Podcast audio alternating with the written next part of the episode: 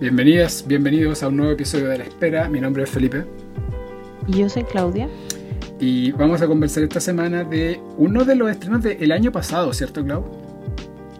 Sí, se estrenó a principios del 2020 esta película, llamada El Asistente. Claro, esta película es de la eh, directora australiana Kitty Green, eh, protagonizada por Julia Garner, y cuenta la historia de una asistente. Dijimos que, que estamos hablando del asistente, ¿cierto? Sí, asistente o de assistant. Claro. Eh, estamos haciendo una traducción muy literal del, original. Totalmente. Eh, es una película que narra la historia de un asistente eh, de una empresa de producción audiovisual en Nueva York. Y cuál, cómo es su relación con la oficina y particularmente por una presencia que no vemos durante la película, pero que es el, jefe, el dueño, el productor, el, el mandamás del, de, de esta productora.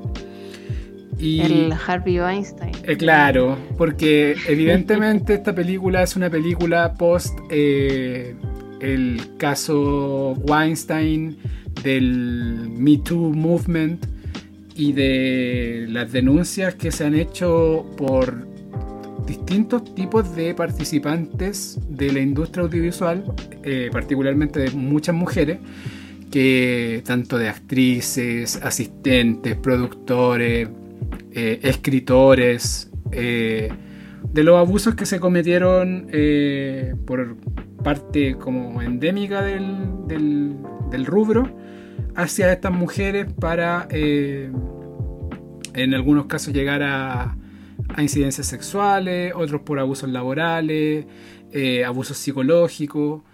Y esta película se pone en el, en el en la primera persona de esta asistente que particularmente vive eh, un abuso bastante como orgánico porque tiene un abuso evidentemente laboral donde incluso sus compañeros de trabajo abusan de ella de su posición de haber llegado recién de ser mujer, de ser joven, eh, y está el abuso grande que es el abuso del, jefe, pero también está el abuso de la propia empresa que esconde, que sabe las, eh, las conductas de esta persona, pero que evidentemente la encubre y, lo protege. Mm, Entonces, en el fondo todos saben. Claro. Todos saben lo que, lo que pasa ahí. Es un secreto a voces.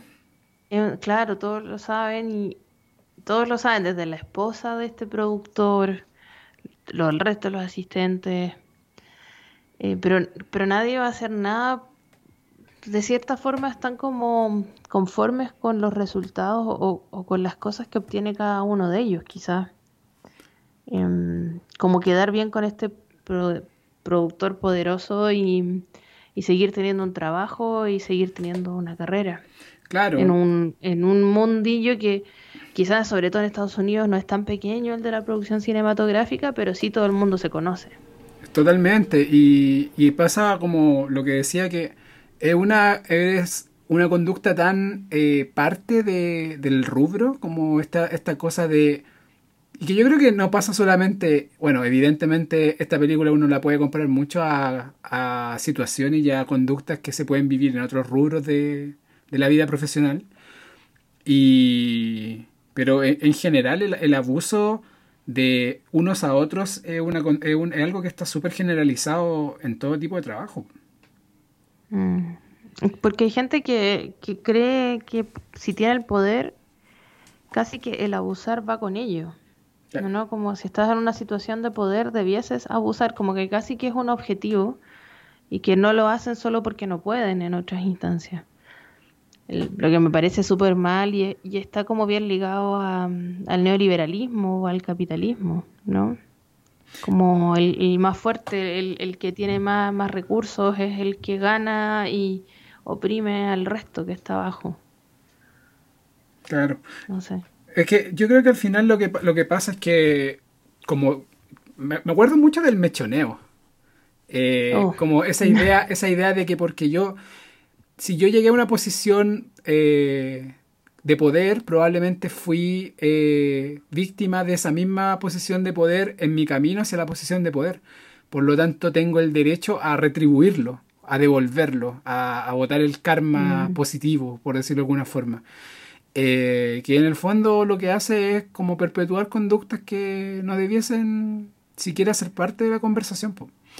Y... De hecho, vemos a... Hay, hay momentos en que los otros asistentes también abusan de ella. Sí, pues, totalmente, porque, porque en el fondo ellos también estuvieron en la posición que está ella y, y al final es bien... Eh, yo quería llegar al punto de que la película logra de muy buena forma ponerte en la posición de ella desde un punto de vista completo como, como persona que está siendo abusada.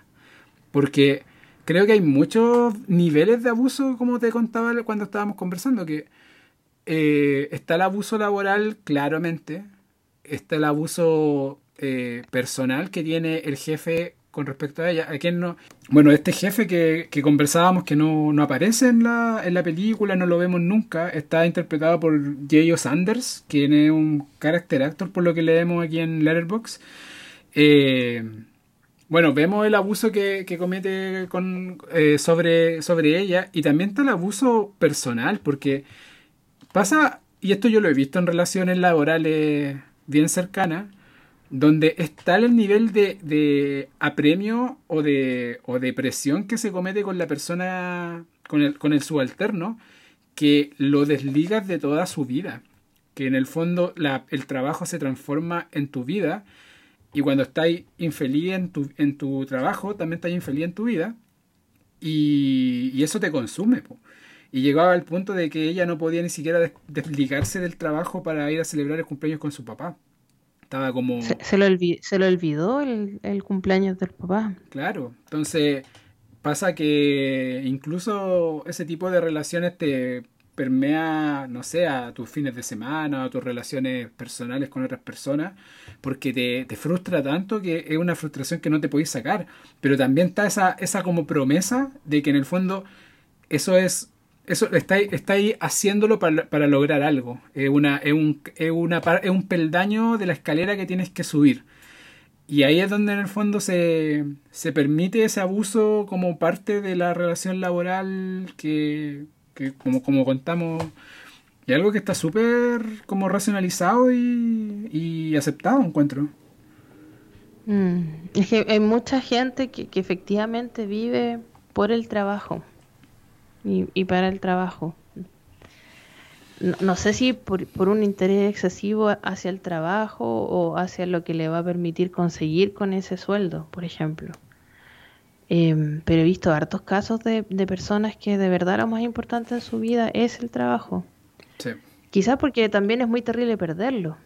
Yo no, no sé bien cómo van esas, esas mecánicas. De, son independientes de cada persona, pero Acá, sobre todo, es súper, eh, queda súper como patente porque esta persona es tan poderosa que si tú logras como complacerlo en el trabajo, vas a poder tener una carrera. Y nuestra protagonista, que es Jane, sueña con producir películas más adelante. Entonces, si hace bien esta pega en esta gran productora, después va a poder eh, escalar, hacer contactos, etcétera. Y, y si lo hace mal, eh, va a quedar como quizás marcada eh, para, para, no seguir avanzando en este, en este mundillo. Claro. Eh, por, por, lo tanto, bueno, yo creo que pasan muchas cosas también, cuando uno está en profesiones que son círculos cerrados. Y si todos saben que trabajáis mal, se van a pasar el dato y después no te van a contratar. Acá también pasa un poquito eso. Ahora, ¿cuánto uno está dispuesta a aceptar por pertenecer a esos círculos? Yo creo que esa, esa es la pregunta acá. Pues, ¿Hasta cuánto puede aguantar Jane? Porque, porque lo que vemos acá es solo un día de su jornada. Es, o sea, es una jornada de trabajo. Y, y lo terrible es que parte de, no, prende, de noche. Prende y apaga las luces, literal. La acabó. Como prende las luces, pero yo creo que llegaba como a las seis y media de la mañana, no sé. Porque pasa mucho, hace muchas cosas antes de las ocho, que es cuando empiezan a llegar los demás. Entonces llegaba muy temprano, encendía todo, imprimía eh, agendas. Eh, le, hacía los batidos de proteína al jefe. Y, y en esa escena. El hacía todo. En esa escena. No, y en un momento. ¿Tú cachai que le abastece de un medicamento? Y yo, yo que soy súper copuchento vi que era el medicamento y el medicamento era como. Era como Viagra inyectable. Que se inyecta en el pene. ¿En el pene se inyecta? Sí, se inyecta en el pene. No sabía que eso existía. Yo tampoco, no tenía idea que... Ahora sé por qué recogía jeringa, yo pensé que era heroína o algo así. Yo, dije, yo dije, e-, es, imposible que sea una droga porque es de farmacéutica, ¿cachai? O sea, ya, puede ser una, droga, pero, pero una droga legal, ¿cachai? No, no es, no sé, no, no, no se está inyectando, qué sé yo, heroína, ¿cachai? Pero cuando caché que era como un potenciador sexual que se inyecta al pene, que muy sorprendido. Pero me sorprendió mucho más el tema, y esto es una tontera muy, muy ñoña mía, pero el, el batido de proteína tenía tres cupos. Eso es demasiada proteína, es, es mucho. No tomen tanta proteína eh, sintética. A lo más un, un scoop al día, creo yo. Oye, no hecho nada. Nunca me he tomado un, batido de proteína, pero. Pero me llamó la atención. Me llamó, a mí me llamó la atención que llegara como a recoger la, basura que quedaba en la oficina del gallo, diciendo que no era personal de aseo. Eh, incluso le limpiaba como el sillón que tenía como marcas de que el, de su jefe obviamente había tenido sexo en ese sillón. Y que todo el mundo sabía. Claro, y lo hacía constantemente, tanto que ella se había ido muy tarde la noche anterior y llega a primera hora y tiene que limpiar ese sillón. Claro. Em, entonces hace un montón de cosas de ese tipo, le hace los batidos. Y no solo a él, porque después la hora de almuerzo pide los almuerzos para los otros asistentes. que hay uno que se enoja porque le llega uno de pollo y no de pavo. Mm. Eh, ¿Sabes lo que también me llamó mucho la atención con todas esas escenas donde hacía cosas, hacía cosas como del diario vivir? La cantidad de plástico. Como que todo estaba en plástico. Todo el quequito en plástico, eh, la, la, ensalada, todo era plástico. Como que había plástico para los cubiertos de plástico. Era muy cuático. Demasiado plástico. Eh, nosotros vivimos, a pesar de todo, en un país súper eco, eco amigable. No, o sea, de hecho nos acostumbramos a andar con estas bolsas y si no llegáis con bolsa el súper cagaste. Te lo lleváis todo en la mano.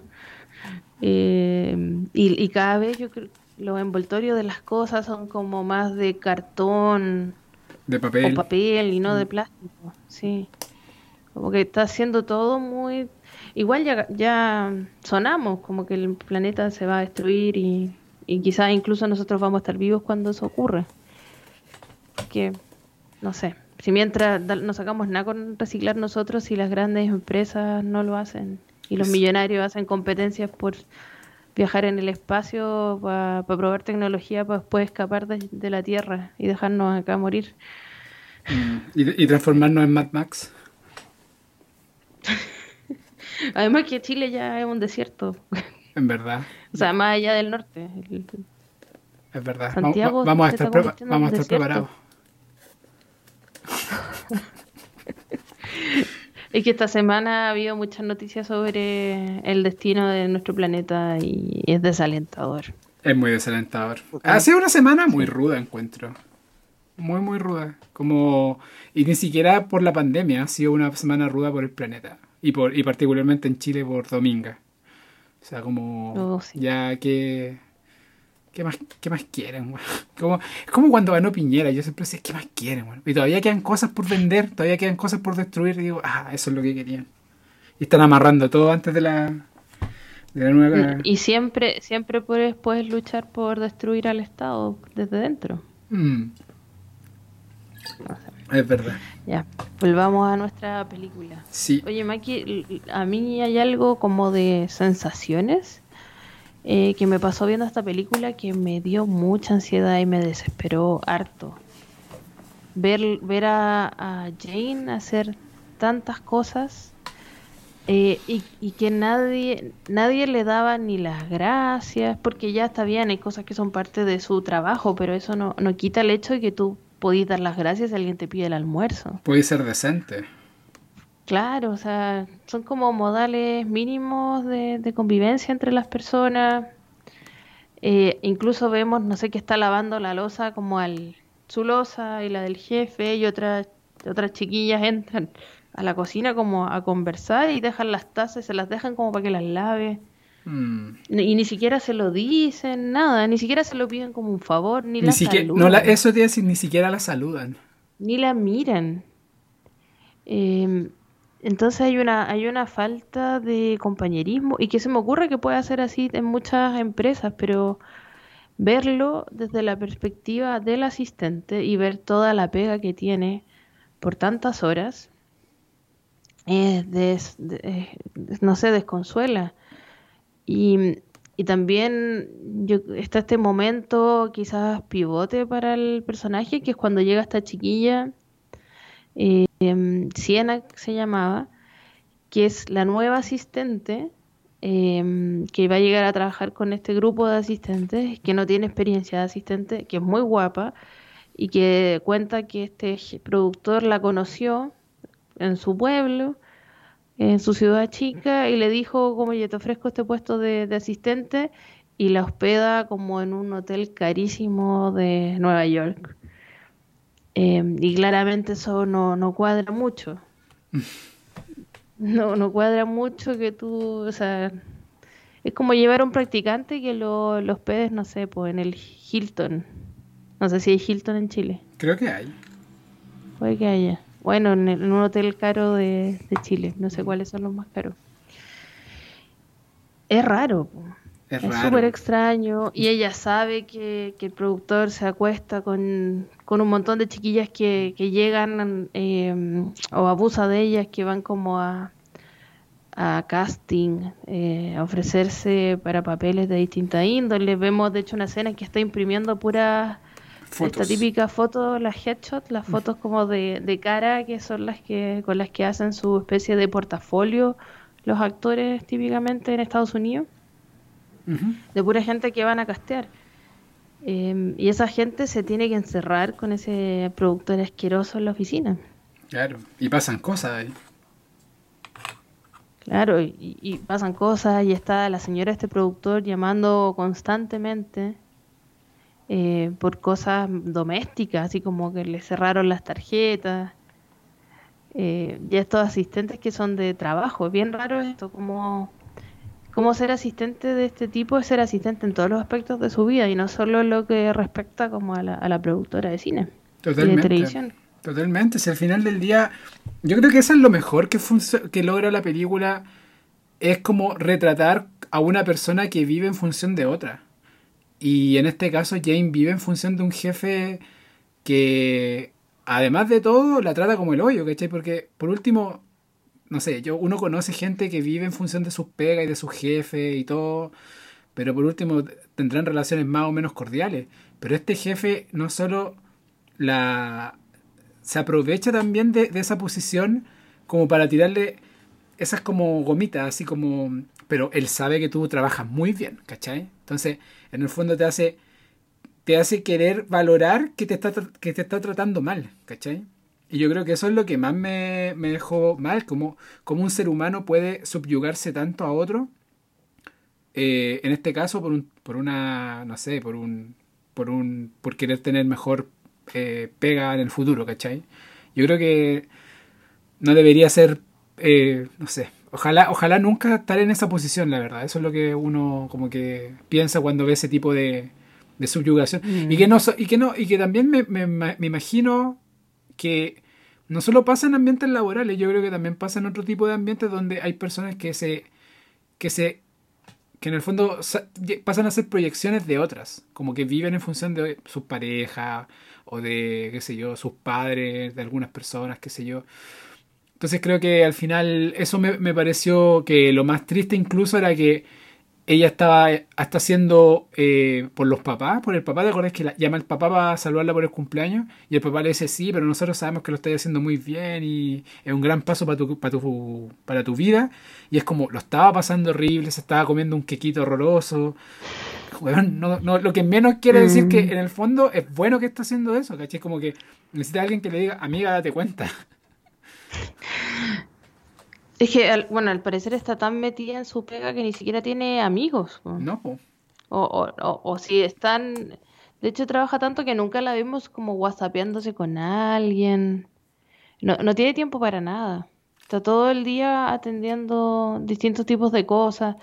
Además de ser asistente de este productor, también es asistente de, de otras personas, porque es la que le comunica mm, a otra de las personas que trabaja ahí, que están estos productores chinos que quieren hablar con él. Em, es súper desgastante esa pega, eh, pero siento que, que de cierta forma a uno la, la, criaron un poco así, ¿no? Como que tenía que darlo todo por tu trabajo mm, y procurar ser muy buena y no perderlo y ojalá ir surgiendo. Es que, eso era lo, más importante. Es que es lo que tú decías, pues es que ese es el capitalismo, la, la promesa de la meritocracia. Esa, esa como esa escena, esa escena de no, de la película no, que dice eh, con este modelo eh, puede pueden, eh, la gente puede surgir, no todos, pero algunos. Y la promesa es que en el fondo todo se vuelve una carrera competitiva donde el de al lado es tu enemigo. Es que quieren dinero de los prisioneros, po. Mm. En la mesa no cabemos todos, po. Me parece terrible. entonces ahí es donde en el fondo, como bien decías tú al principio de nuestra conversación, que este, esta película es una de las tantas muestras del modelo, po, del modelo que hoy en día eh, rige a nuestra vida occidental. Y uno trata de, de, construirse en eso. Claro, eh, de, en, mi caso personal, yo he eh, renegado un poco de, seguir esa senda y trabajo en cosas que quizás me rentan menos, pero me, hacen un poco más feliz. Pero es súper difícil, no todos pueden trabajar en cosas que les gusten y, o estudiar cosas que les gusten.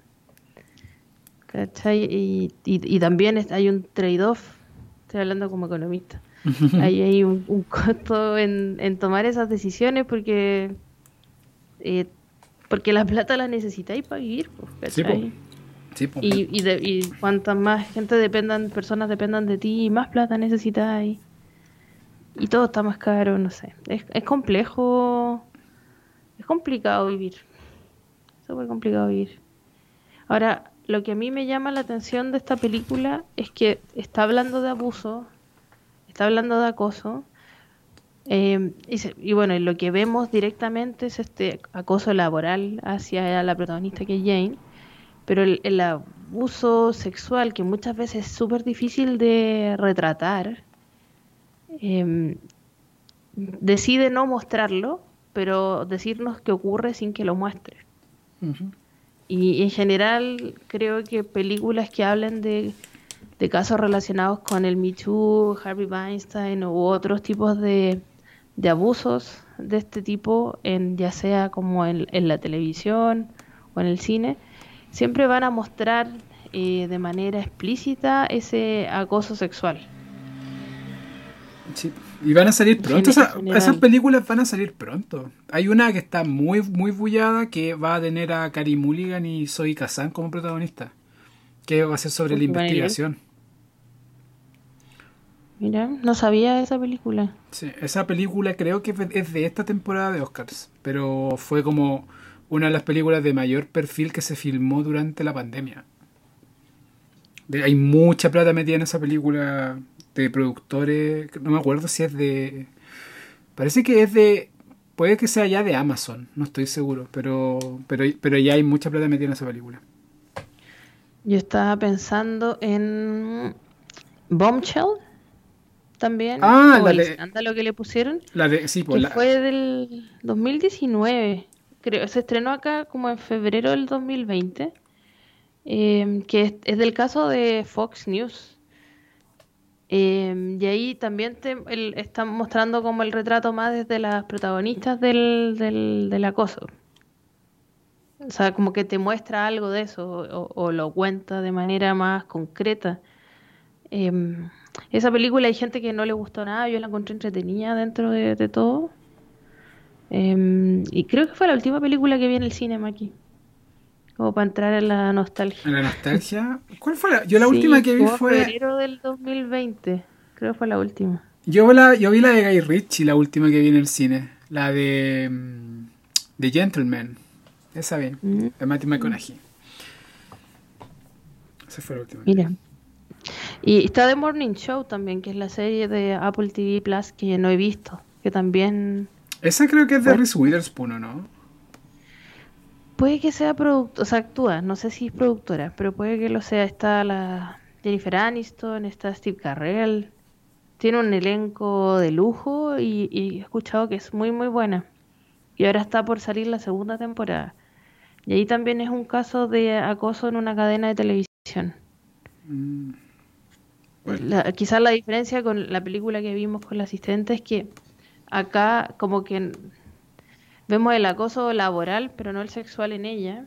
Y, sabemos que el otro existe, pero no lo muestran, pero está totalmente claro que existe, que todos lo saben. E incluso cuando Jane va a hablar con el jefe de recursos humanos, que es Matthew McFadden, creo que se dice, sí. que es este actor que era el señor Darcy de Orgullo y Prejuicio, que está como muy distinto, encuentro. Está muy distinto. Bueno, el año no pasa. Como dice una amiga, tiene cara de perro mojado, pero, pero mucho más viejito. Es que cuando yo vi Orgullo y Prejuicio sí lo encontraba como atractivo. Y ahora como que he visto sus fotos también en Succession. Em, y esa serie famosa de HBO o esta película.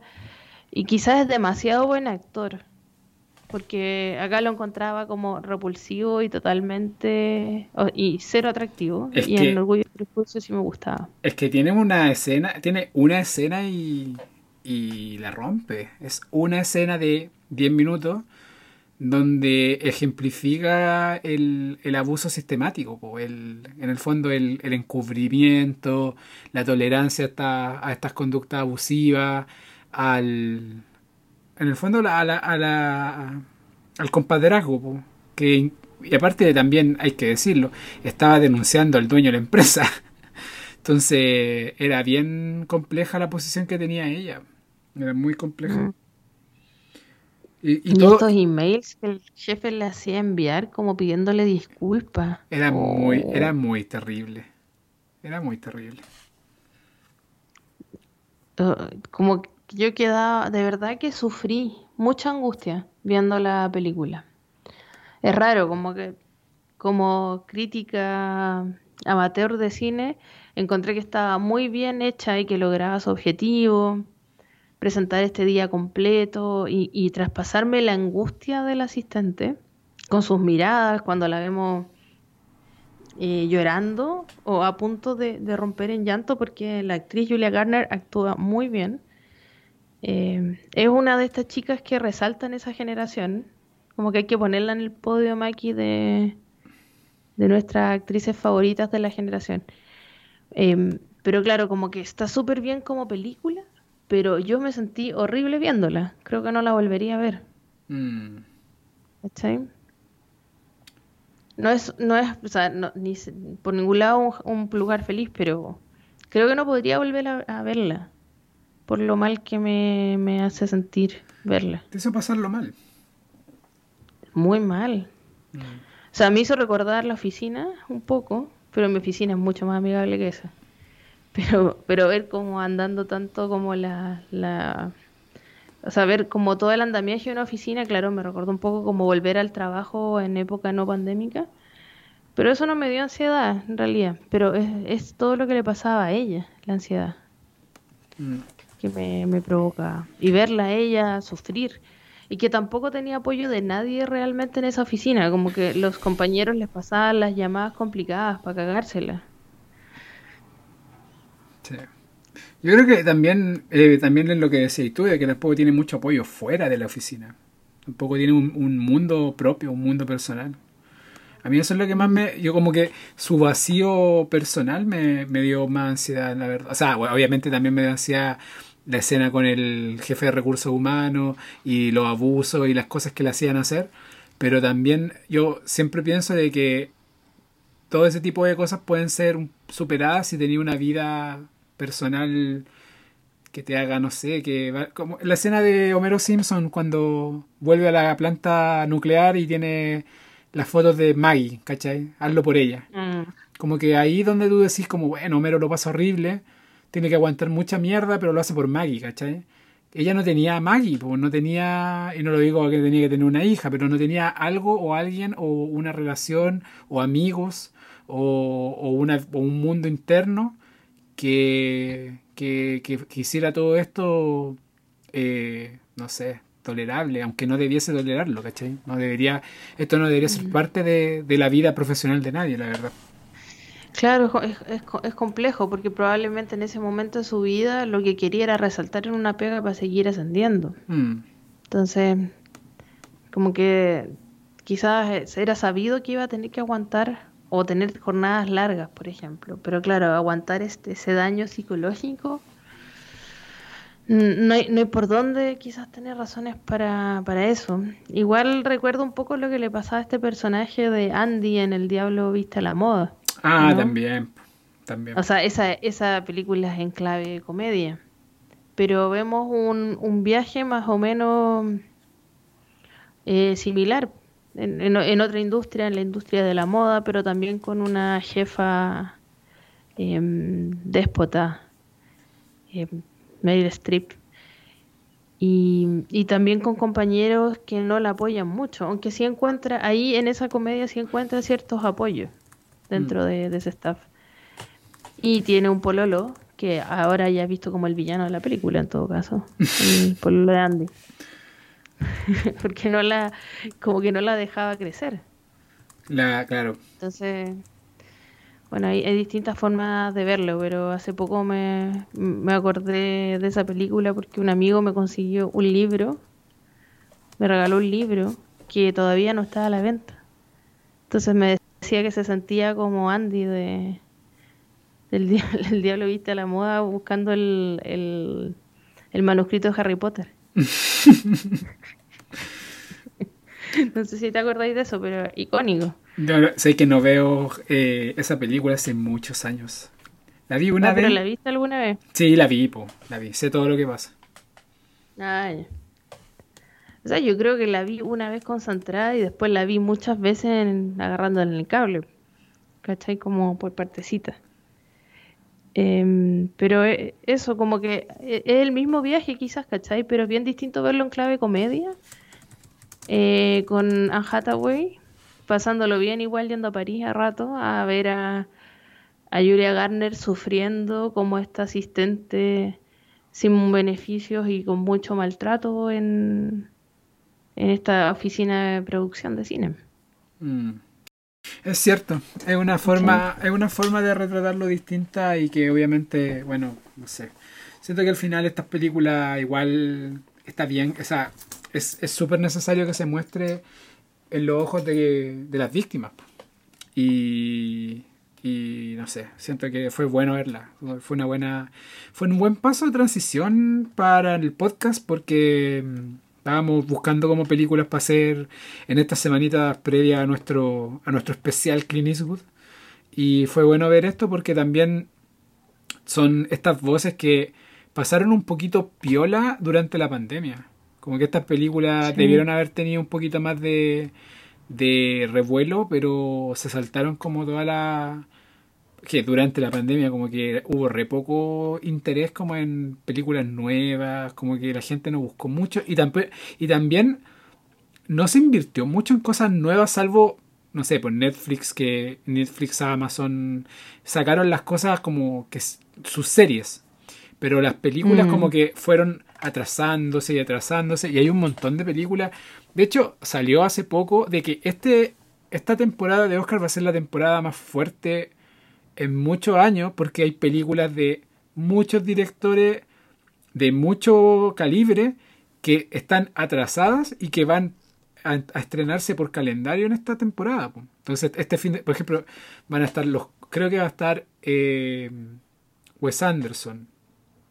Eh, ¿Cómo se llama? Eh, bueno, el, el Cohen que queda, yo al Cohen, porque creo que Ethan Cohen se retiró. Bueno, parece que Scorsese también va a salir ahora. Eh, ah, Scorsese estaba haciendo otra más con DiCaprio. Sí, pues.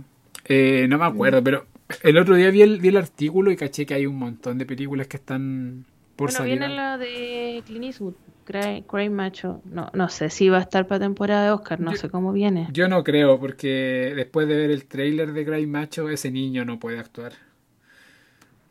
¿Qué niño, eh? No, no vi el trailer. Es un niño que actúa súper mal. Bueno, en el trailer al menos no se ve muy bien. Pero bueno, hay que darle el beneficio de la Bueno, viene, Dune, Dune. Viene Dune. Bueno, ciencia ficción no, no creo que pase mucho en los Oscars con Dune, pero quién sabe. Pero es Villeneuve. Pero Villeneuve hizo Arrival y ni siquiera nominaron a Amy Adams por Arrival.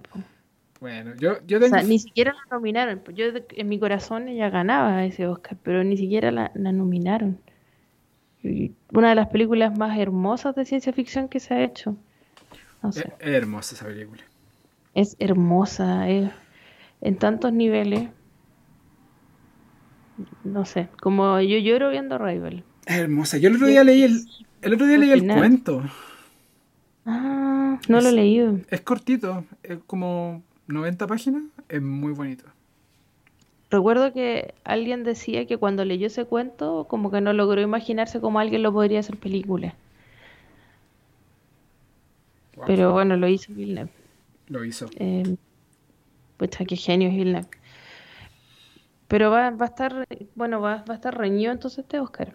Sí, va a estar movido, va a estar movidito. O sea, lo interesante es que va a haber harta cosa, harta cosa para, para ver. Mm. Eh, que es lo que nos interesa a nosotros. Pues, y, y, ahora lo bueno es que pudimos hacer una especie de intertanto con películas de directores nuevos. La semana pasada el director de Pig era su debut.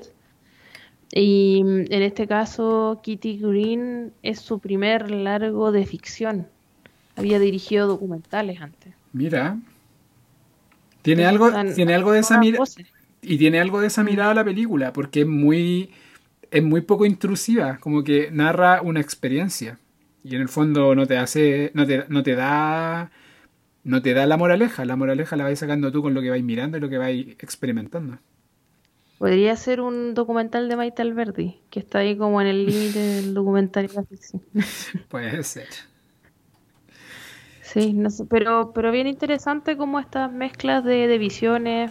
Em, decir también, como para cerrar, que Julia Garner es una actriz, si bien es, joven, tiene 27 años, ha hecho hartas cosas y se ha ganado el, Emmy varias veces, un par de veces por, ¿De Americans? por Ozark. Ah, por No, por, por Ozark, esta serie que está en Netflix. Estuvo creo que también en The Americans, pero en Ozark tiene un papel eh, importante creo, creo que es de es secundaria, pero una secundaria estable dentro de, la serie.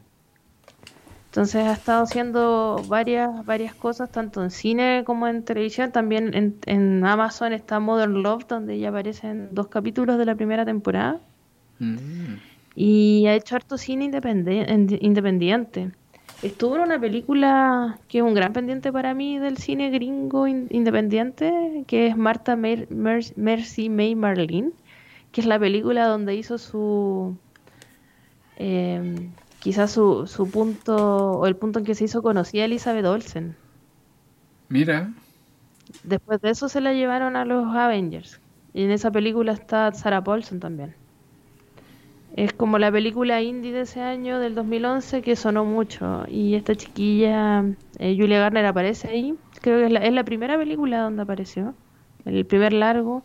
Hay una indie que siempre dan en ISAT que se llama Electric Children. Estuvo en The Perks of Vienna Wallflower. Em, Yo no me acuerdo que ella apareció en The Perks of Vienna Wallflower. No me acuerdo de su personaje. Tampoco lo recuerdo. Pero acá dice que se llama Susan.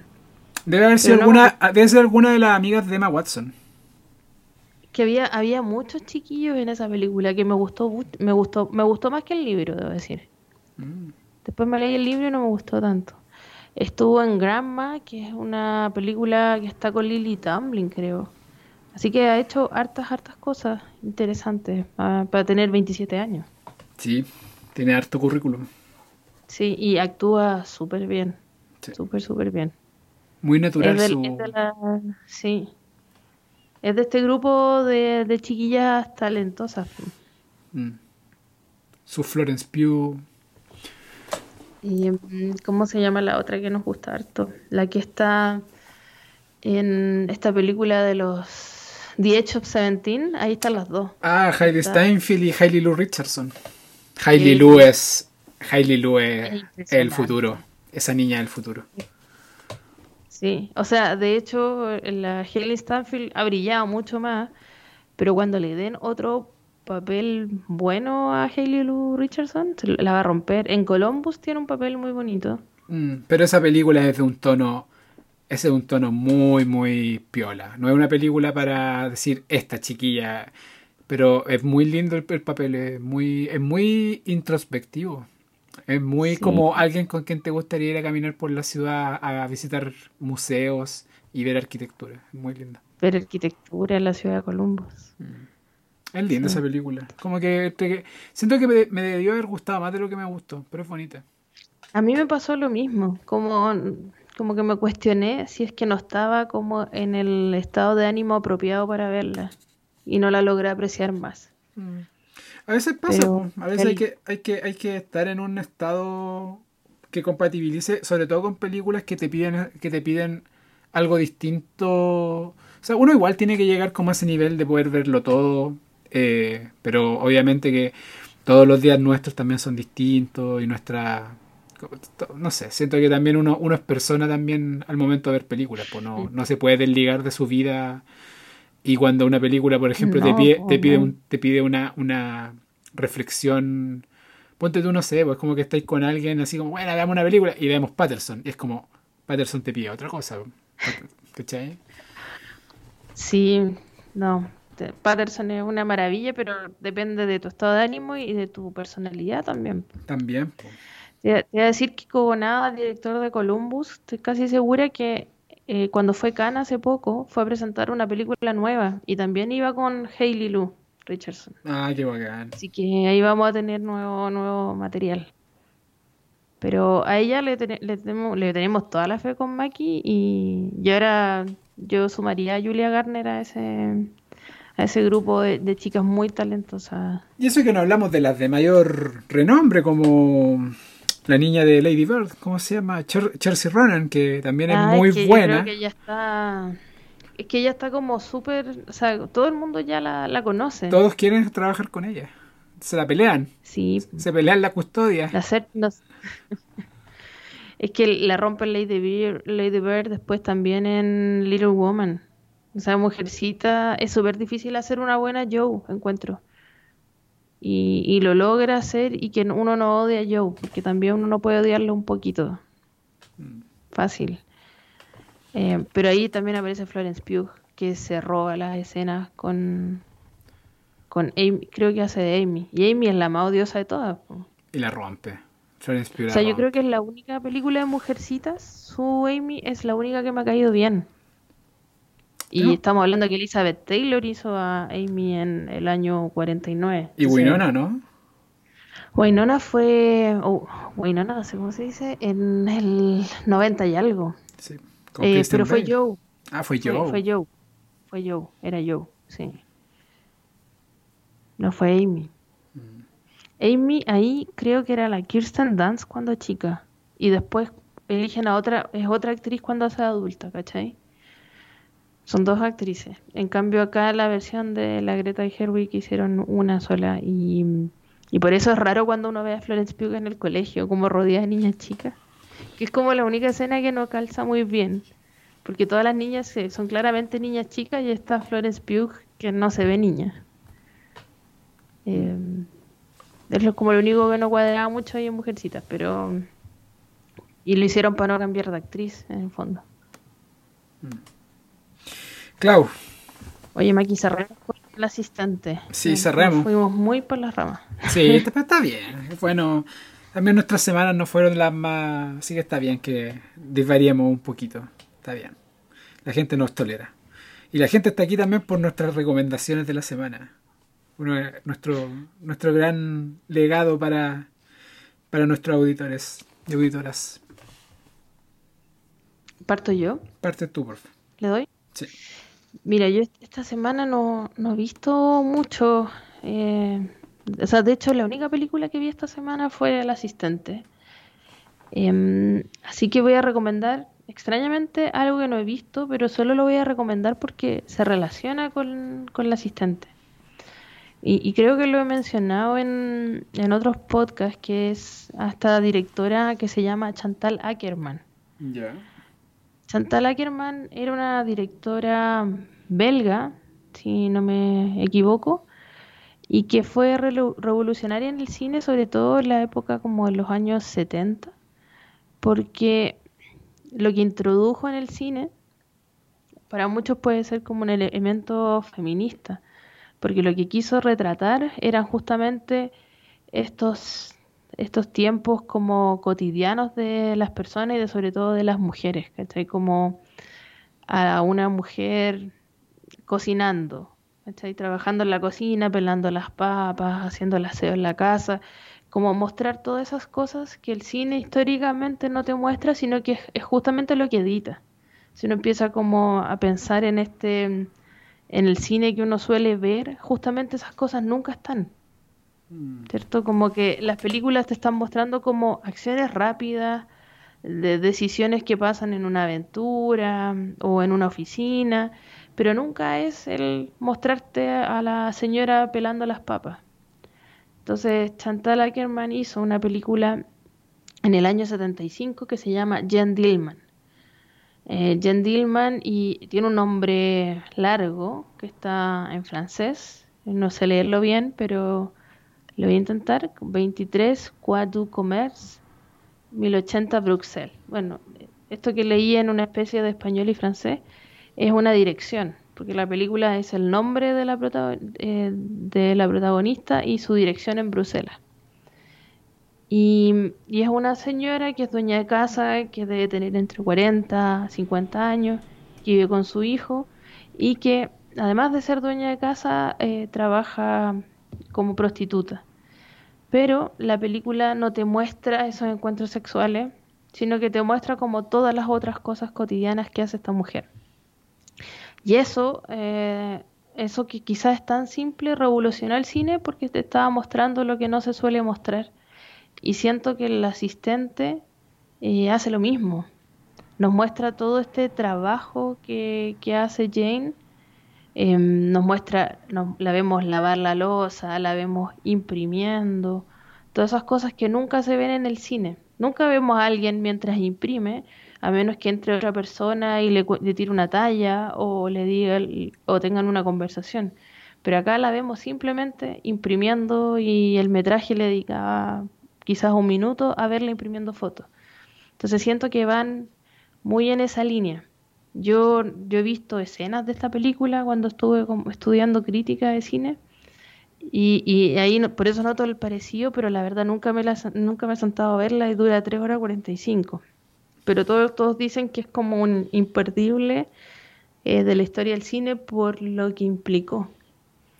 Por cómo lo, lo, revolucionó y que probablemente el asistente no existiría si Chantal Ackerman no hubiese hecho de Jan Dillman el 75. Qué buena recomendación. Me dieron ganas de hay, que verlo. Me dieron ganas de verlo. Eh, eh, es un clásico de este cine más indie, de hecho está en Criterion. Mm. Así que mm, debe tener una copia por ahí dando vuelta en, buena calidad. Te diría que me dan muchas ganas de que llegue Criterion a Chile, pero con la cantidad de servicios que hay hoy en día, yo creo que no puedo pagar más servicios. Creo que es suficiente. Pago cuatro y ya es suficiente. Yo pago muchos también. Agregué Movie porque está súper bueno el. Bueno, eso es otra recomendación quizás. Eh, he notado que Movie. Movie antes tenía solo 30 películas que iban entrando y saliendo, ¿te acuerdas? Sí. Ya no es así. O sea, tiene 30 películas que. o películas que van saliendo más o menos rápido. Em, pero tiene un montón de estables y que son clásicos de este cine más europeo.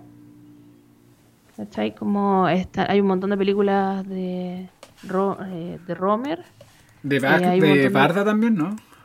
Está lleno de Barda, sí, está lleno. Muchas de Añez Barda, eh, de, hay como de Truffaut, no sé si de Godard, pero eh, hay un montón de clásicos, como esta versión original, Wim Wenders, está lleno de esas películas que uno dice hay que ver, todas estas que te recomiendan están. Entonces vale mucho la pena contratarlo y además están saliendo como estrenos nuevos indie. Em, esta película de Adam Driver y Marion Cotillard que estrenaron en Cannes, creo que luego la van a estrenar. Claro, Net, esa misma, la van a estrenar pronto en Movie, creo. Mira. Em, y han estado como han estado como comprando hartas películas en festivales para estrenar en Movie como a nivel mundial. Entonces ha mejorado un montón y si les gusta esos cines yo creo que está como para contratarlo y es barata. Lamentablemente la contraté y no he podido ver mucho, pero pero está, ahí, pues yo no le da pena como sacar las que, las suscripciones. Mm. O a mí yo, tú, sabes cuál es la que yo quiero sacar? ¿Cuál quieres sacar? No estoy segura. Netflix, quiero sacarlo, me tiene O sea, Netflix creo que es la que tiene peor catálogo. Mm. Pero es la que uno comparte con la familia. De ahí eh, tiene como ese problema. Todos ven mucho Netflix. Mm, no sé. Ya, Clau. Mi, mi recomendación. recomendaciones. Sí, mientras escuchamos que llegó la mercadería por los lugares donde vivo yo. Eh, esa no, no, eh, esa no es mi recomendación. Yo también voy a recomendar un clásico, Clau, que espero que algún día veamos juntos y comentemos porque es una de mis películas favoritas de la vida. Y yo creo que también te gustaría mucho. Que es Malcolm X. Yo también no pude ver mucho esta semana, tuve con varias cositas que pasaron en mi vida. Eh, pero me pasó que, ¿te acordáis que te comenté que había visto The Big Lebowski porque necesitaba como alegrarme y pasarlo bien? Era como un lugar feliz. Era un lugar feliz. Yo creo que Malcolm X es también un lugar feliz del cine como de lo que me gusta el cine. Como que yo creo que si, si hay una película que resume eh, muchas cosas, qué es lo que me gusta del cine, qué es lo que me gusta experimentar cuando veo películas, qué es lo que me llena Malcolm X me pasa que tiene muchas cosas porque es una película política, es una película que dice cosas, es una película que toma una posición, es una película que toma un personaje histórico y lo juzga y le, y le pone, lo presenta en situaciones distintas y te dice que estamos hablando de un personaje que tiene luces y sombras, que siento yo que falta un poco hoy en día como en estas conversaciones donde pareciera que todo se ve, se ve en clave futbolera, como de que a quien apoyo yo es bueno y a quien apoyas tú es malo, ¿cachai? Como esta idea de que no existen las escalas de grises. Y hasta los grandes, eh, la mayoría de los grandes personajes tienen una tienen como su lado virtuoso y su, y su lado que no es tan virtuoso. Y Malcolm X es una película que se encarga de mostrarte a un activista racial que también vivió eso tanto en su vida personal como en su vida como pública. Y yo creo que lo que hizo Spike Lee, yo, yo no he visto todo lo de Spike Lee, tengo muchos pendientes de Spike Lee, no podría como decir como eh, esta es la mejor película de Spike Lee, pero me cuesta pensar que que pueda haber hecho una mejor película que esta. Yo creo que es eh, realmente ah. una, una gema, gema, gema de cine, eh, narrativamente hablando. La actuación de Denzel Washington es espectacular. Eh, tiene un momento al final que, que, es, que es, sacado de fuera del cine, como que es, que es cine, pero no es parte de la película y es muy poderosa. Eh, me imagino que quizá la habéis visto en algún, en algún lado como el final de Malcolm X. Eh, no, no lo he visto. o sea, no he visto la película y tampoco me he spoileado el final. El final de Malcolm X es, es muy poderoso eh, y puede que, y, yo creo que es muy valiente porque puede que a mucha gente le, le moleste y le cargue y lo encuentre pasado a revoluciones, pero yo siento de que es mucho eso también involucra una valentía de mostrar y de proponer eh, ver algo con ideología. ver algo que te está diciendo, yo tomo, yo tomo un punto de vista de acuerdo a la persona que te estoy mostrando.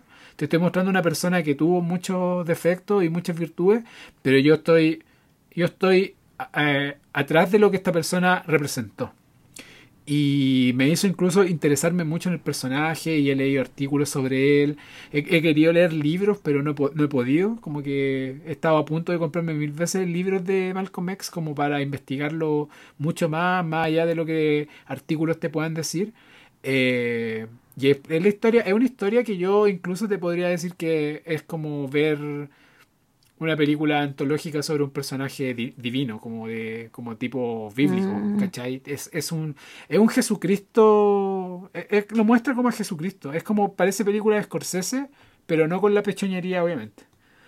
Eh, y, obviamente que no es que no nos guste la pechoñería de, de Scorsese, pero sabríamos que Scorsese sería mucho más eh, católico para proponer ese tipo de cosas, como todas sus mm. películas. Pero eso está bien, pues su, es su es su punto de vista como, como artista también, como persona y como artista.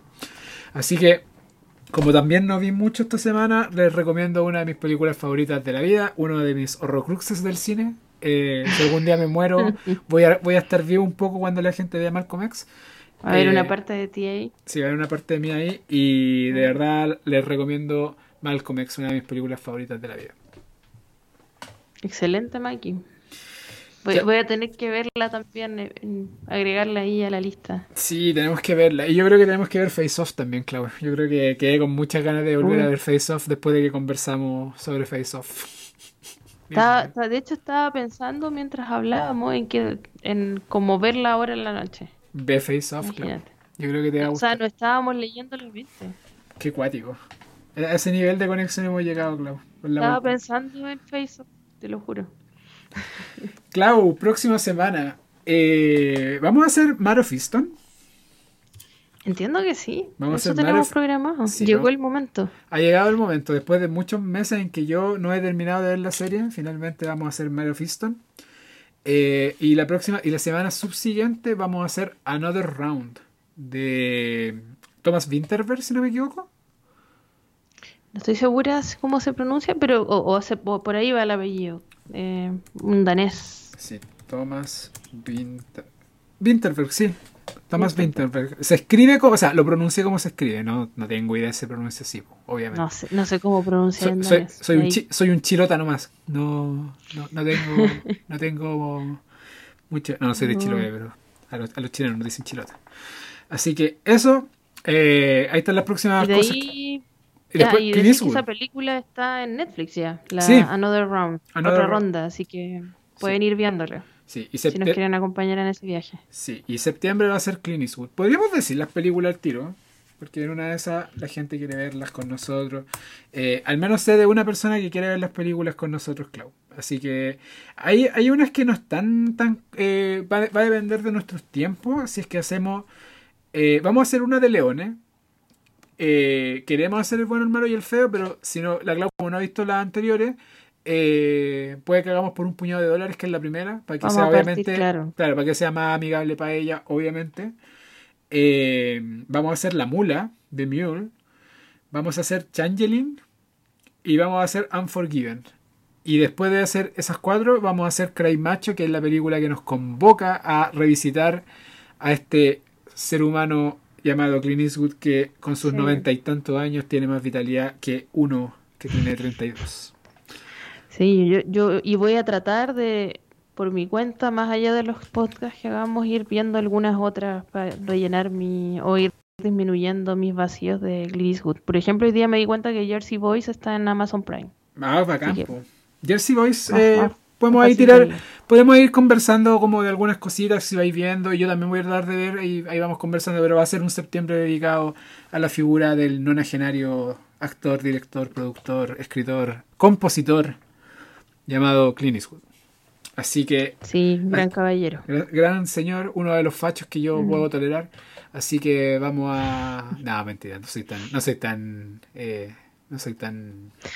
Es que lo, tú me decías ya hace un rato, pues nada es tan absoluto. De hecho, hay mucha gente de izquierda despreciable. Totalmente, totalmente. Mm. Así que con eso, eh, Les agradecemos. Eh, Clau, ¿iba a decir algo? No, no, está, está cerrando mentalmente el podcast y, se me salió una frasecilla. Pero Ah, bacán. Eso, Mayor of Easton. Mayor of Easton la Después próxima. de, de todo lo que comentamos, Mayor of Easton es lo, es lo que se viene la próxima semana. Sí. Así que agradecemos por escucharnos, que estén muy bien y nos escuchan en una nueva oportunidad.